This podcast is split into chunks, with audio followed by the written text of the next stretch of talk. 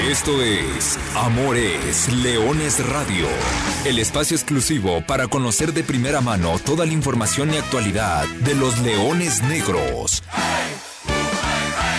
Aquí formarás parte de una manada que nunca deja de rugir. Comenzamos. Hola, ¿qué tal? Muy buenas tardes. Bienvenidos a una nueva edición de su programa Amor es Leones de Radio, el programa destinado para platicar de todo lo que sucede con el equipo de la Universidad de Guadalajara, de los Leones Negros, del equipo que nació grande, listos para entrar en el tema y platicar de lo que será la recta final, el último tercio, el sprint final del Guardianes 2021, uno que ha sido complejo, complicado, pero que no se ha ido, ni se ha escapado y todavía sigue estando a tiro de una victoria, o bueno, a tiro de un par de buenos resultados, de una seguidilla de ligar resultados positivos para que el equipo reaccione y que el equipo pueda aspirar entonces a entrar a fase de reclasificación por primera vez en esta liga de expansión y evitar repetir lo sucedido en el torneo pasado. Cinco partidos por delante, dos de esos de visita en esta semana. Hay jornada doble en la Liga de Expansión, ¿eh? Hay jornada doble en la Liga de Expansión y Leones Negros tiene visitas jueves y domingo. Ocho puntos en disputa que seguramente muchos dictaminarán del futuro del equipo de la UDG en este Guardianes 2021. Además de platicar de, de estos partidos por delante, hoy también tendremos un tema importante que me gusta hacerlo notar y hacerlo llegar.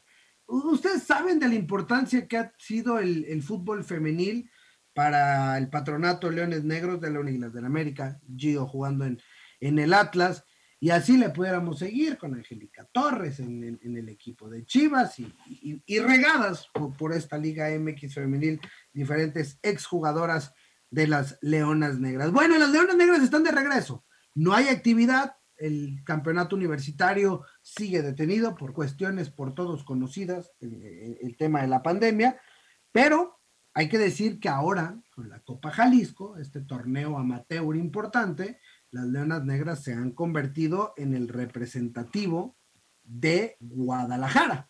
Y para ello vamos a estar platicando con su directora técnica, con Ceci Cabrera, para que nos cuente, porque les ha ido bastante bien, ¿eh? déjenme presumirles, que le ha ido bastante bien a las Leonas Negras después de los primeros cuatro partidos, cuatro victorias, 13 goles a favor, un gol en contra, una diferencia de más 12, 12 puntos, y están eh, que vuelan viento en popa, ya calificadas a la siguiente fase de la Copa Jalisco en su edición 2021.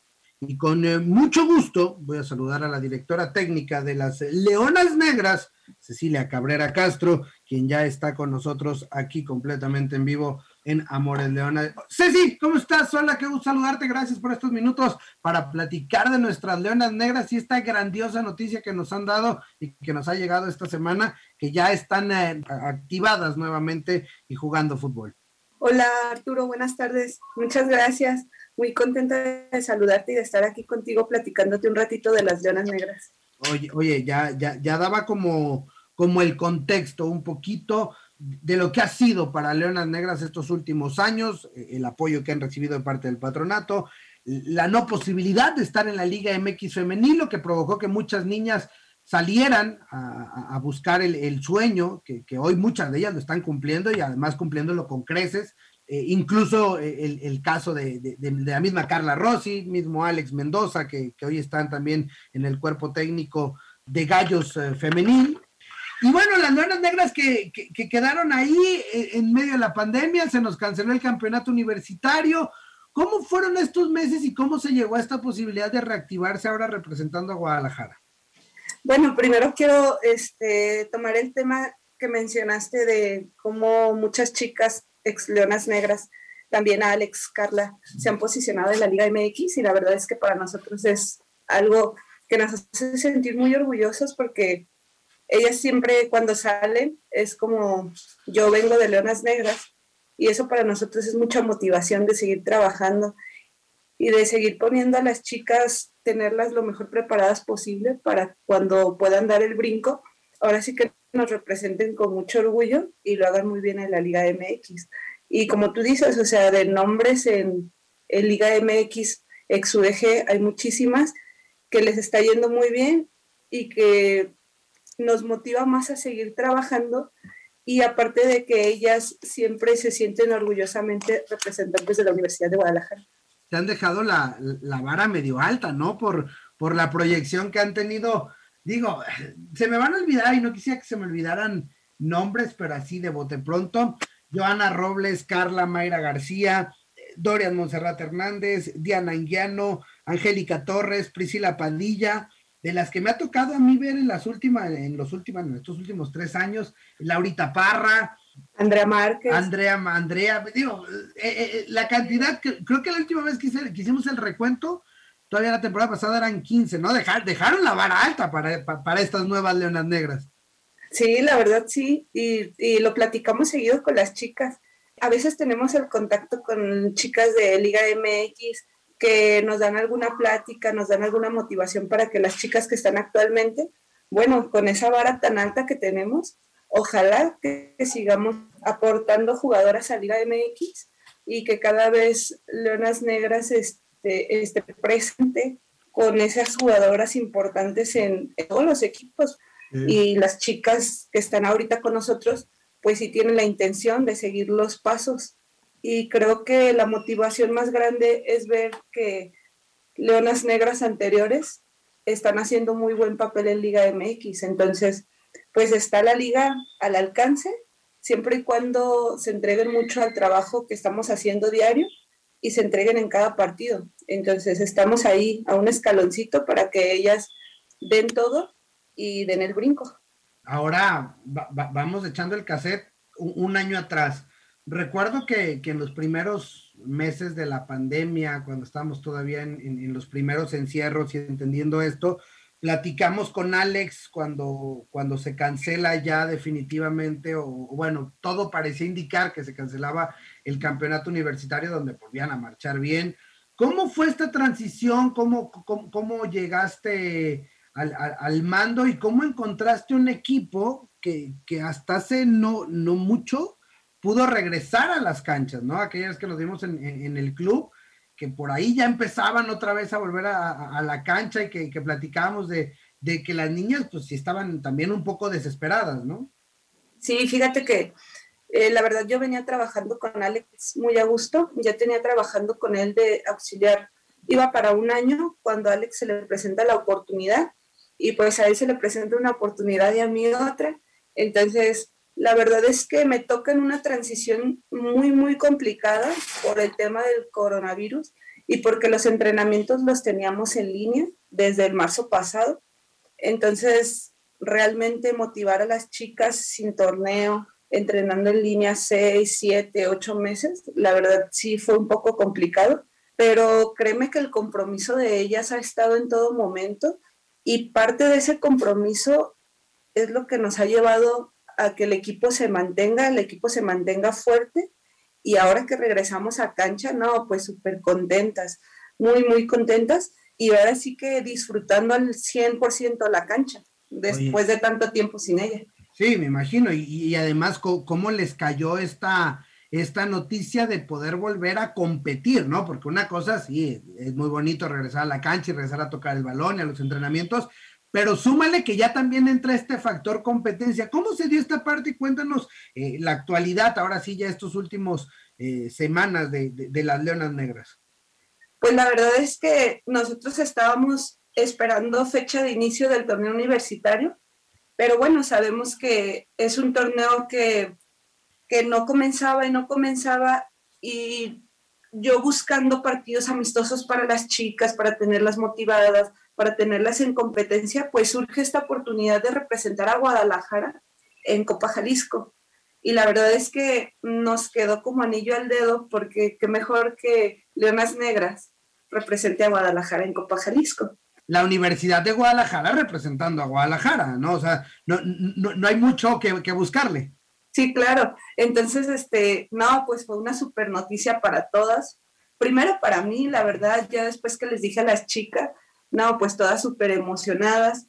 el, el hecho de estar en el municipio, ahora sí que todos quieren vencer, ahora que los equipos se enteran que la Universidad de Guadalajara, Leones Negras representa a Guadalajara, pues cállate, todos nos quieren ganar.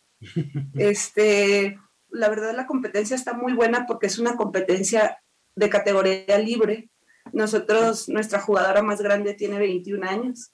Entonces, para nosotros sí es un reto muy importante porque las chicas saben que ya estando en un nivel libre, bueno, pues todas las jugadoras tienen más kilómetros recorridos, tienen más colmillo, tienen mucha experiencia. Entonces nosotros estamos buscando en este torneo, obviamente, quedar campeonas, pero también que las chicas tengan la experiencia de competir con gente más grande y que eso les dé para que en un momento dado en el torneo universitario estén más fortalecidas en cuanto a más partidos, eh, en cuanto al roce con jugadores de más experiencia y todo eso. Entonces, no, nos cayó, pero como anillo al dedo. Que, eso ha sido lo, que mencionas, Ceci, un, un tema puntual en, en, el caso de Leonas Negras, sobre todo ya en la parte final, porque jugando el campeonato universitario a, a nivel zona, lo resuelve muy bien el equipo, ¿no? Es un equipo muy joven, como bien dices, siempre ha sido muy joven, pero ya a la hora de, toparte con, contra los equipos, en este caso que toque el cruce contra los regios,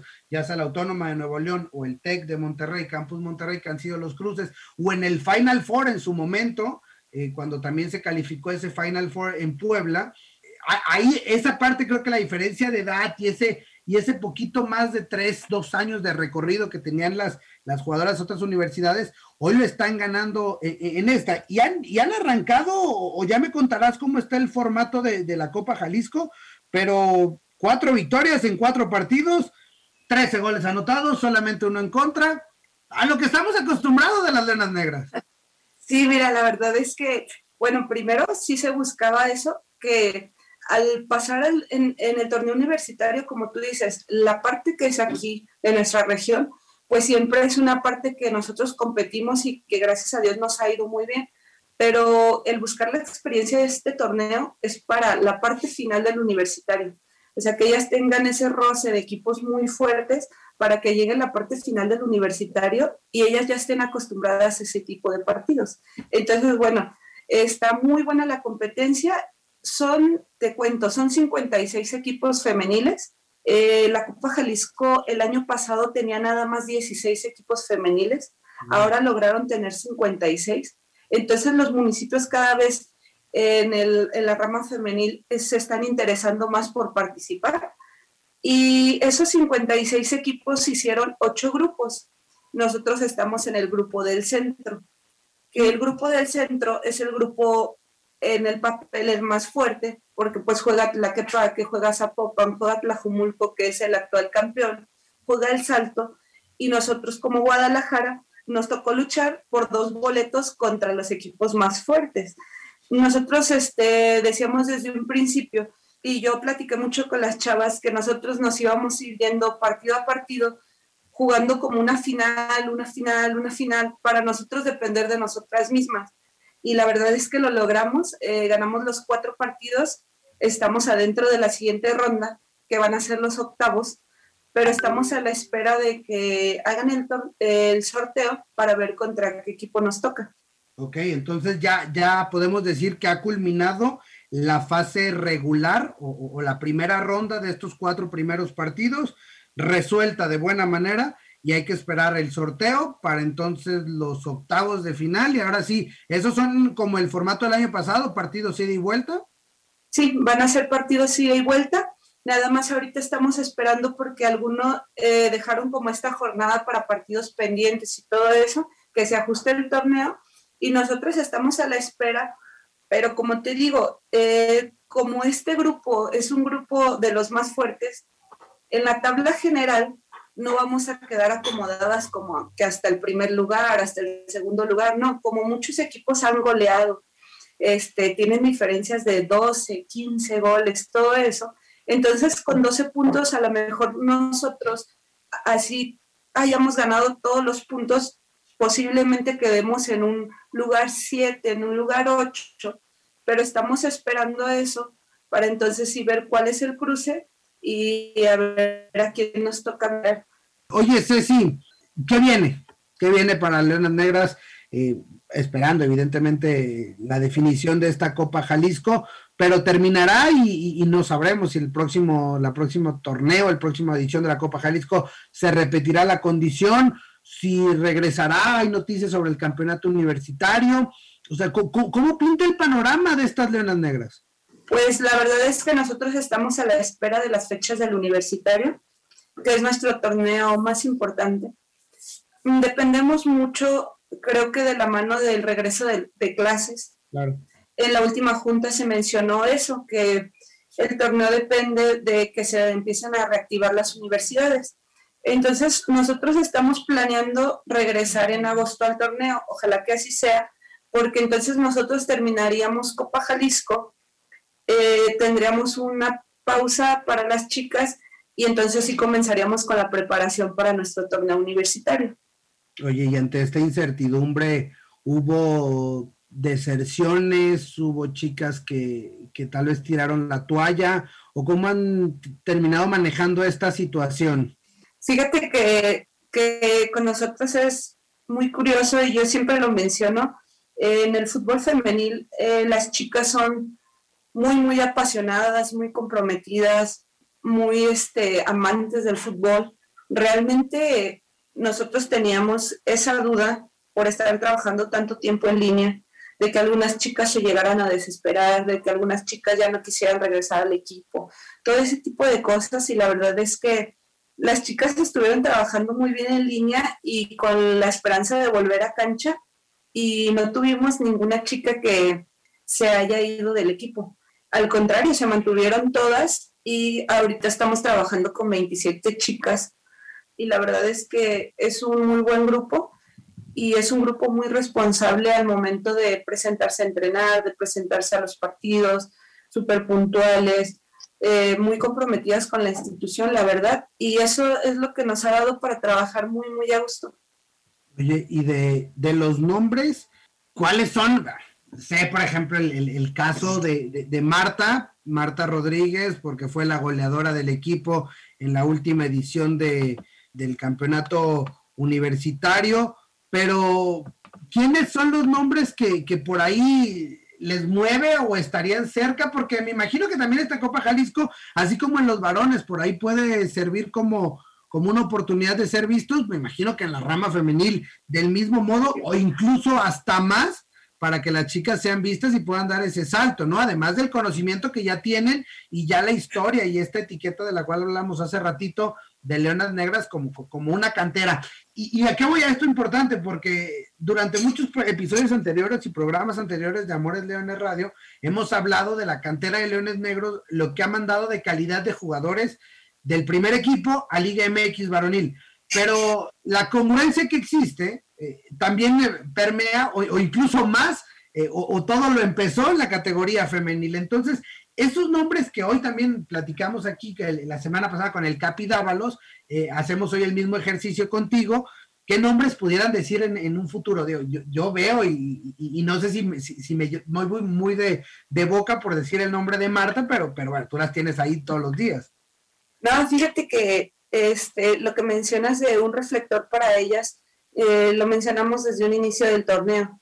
Entre más sean los resultados favorables para nosotros, bueno, el reflector se va volteando hacia ellas y es eh, un buen escaparate para que los equipos de Liga MX femenil las volteen a ver. De hecho, hay visores en, Copa Jalisco para jalar gente a Liga Femenil.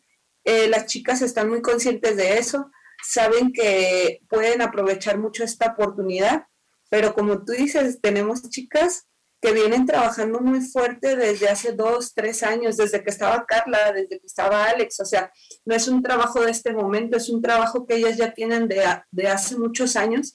Y la verdad es que no me quisiera comprometer diciéndote los nombres, pero sí, sí sé que tenemos eh, una buena cantidad de chicas para que den ese brinco y tenemos eh, en todas las posiciones, la verdad es que chicas muy fuertes que sí estamos trabajando cosas como siempre, pero que en esta copa pueden irse puliendo cositas. Lo que yo les decía y te lo dije a ti desde un principio, ellas tienen que aprovechar para mentalmente en este torneo hacerse muy fuertes, que es lo que nos ha estado haciendo falta, ese roce para que llegue un momento que den el brinco a Liga MX y no les cueste trabajo, sino que se mantengan. Porque lo que yo les digo es que estamos trabajando no solamente para que den el brinco, sino para que cuando estén ahí se mantengan, aguanten la presión mentalmente hablando y no se regresen al primer año, sino que se queden ahí.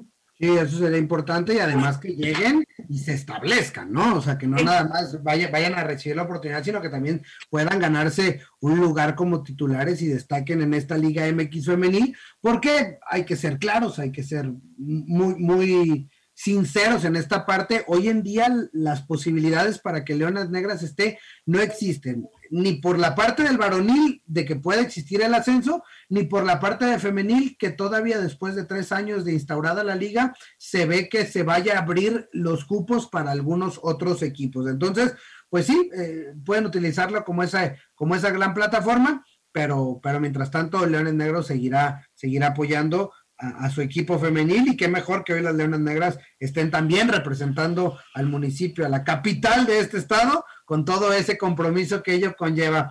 Ceci Cabrera, muchas gracias por estos minutos. ¿Algo que se nos queda en el tintero? No, no, nada más te iba a decir que la verdad es que sí nos da un poco de tristeza que no, no podamos acceder como Leonas Negras, porque realmente todas, o sea, sería así como que lo mejor que les pudiera pasar y que nos pudiera pasar eh, subir a Liga MX como Leonas Negras.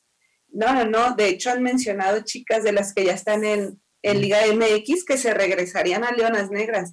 Entonces, ojalá que algún día pueda pasar eso y seríamos muy orgullosos de representar a UDG en Liga MX. No, y, si la regresamos a las que están en primera, en, primera división, armamos un equipazo que, que seguramente estaría peleando, pero bueno, esas son arenas de otro costal y será para otro programa. Gracias, Ceci. Muchas gracias a ti. Te mando un abrazo y me dio mucho gusto estar aquí contigo. Gracias por el apoyo que se le da a Leonas Negras. La verdad es que de parte del equipo femenil quiero agradecer al patronato porque siempre nos tienen muy en cuenta con todos los apoyos para las chicas.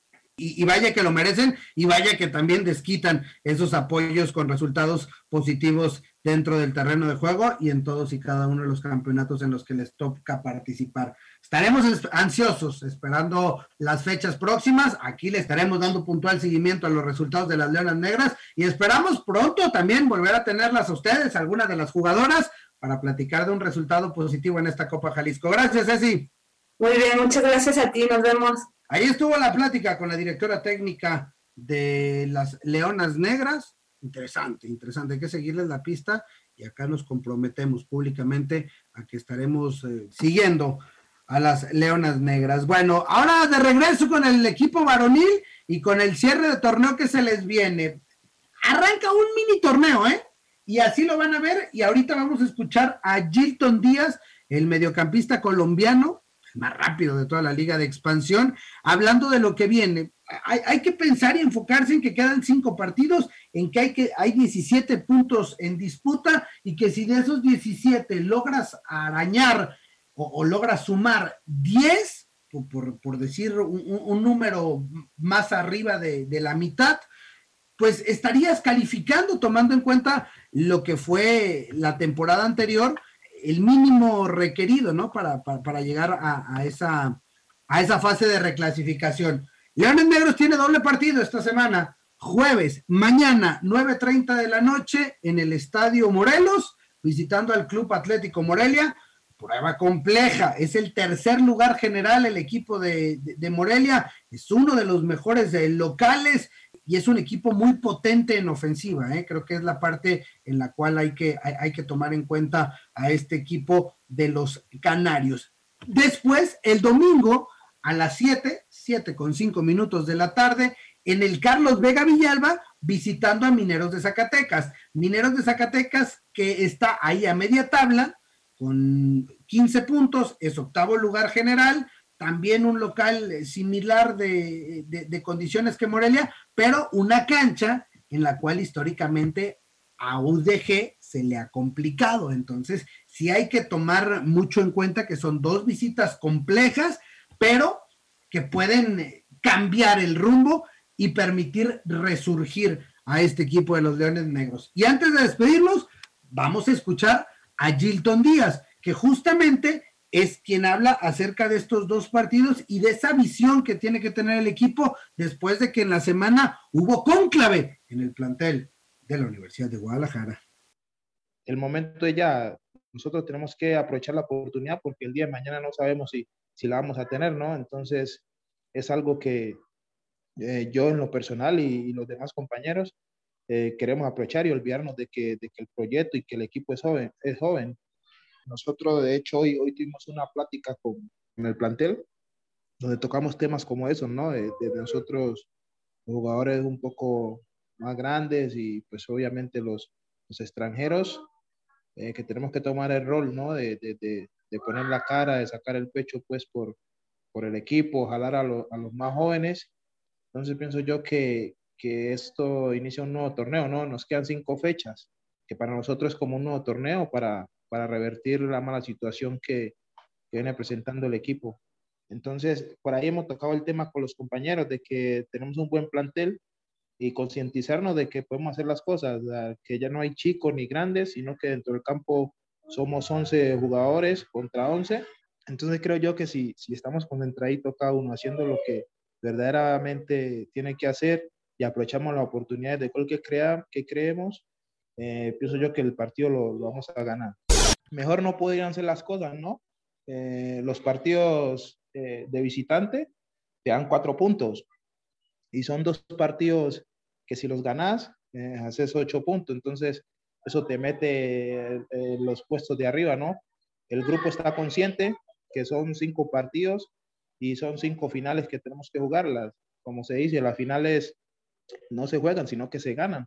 Entonces es una bonita oportunidad para ganar y motivar al grupo y, y encarrilarnos pues ya lo que es la victoria y llegar bien a, a, la liguilla, ¿no? Que eso es lo que queremos, clasificar a la liguilla y, de ahí ya inicia todo el mundo desde cero, Ahí están eh, las palabras de Gilton Díaz, claro, contundente cinco partidos para por delante para Leones Negros, Morelia, Zacatecas, después hay que recibir al líder general Celaya, visitar Cancún, otra de las canchas que suelen complicársela, y todo terminará el miércoles 14 de abril recibiendo a los alebrijes de Oaxaca. La posibilidad está ahí, ¿eh? No se ha perdido absolutamente nada. Leones Negros es lugar 16, tiene 8 puntos, está a 5 de distancia de los puestos de reclasificación.